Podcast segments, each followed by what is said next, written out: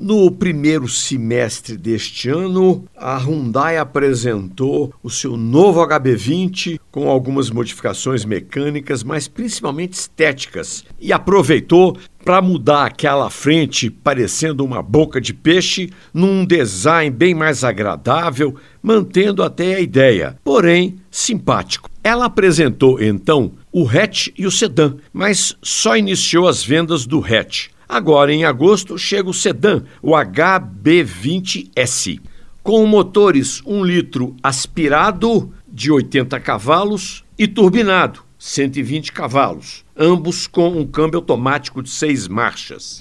Os novos HB20 hatch e sedã oferecem alguns mimos eletrônicos adicionais e a fábrica mantém preços coerentes no mercado. O sedã varia de 85 a até 120 mil reais.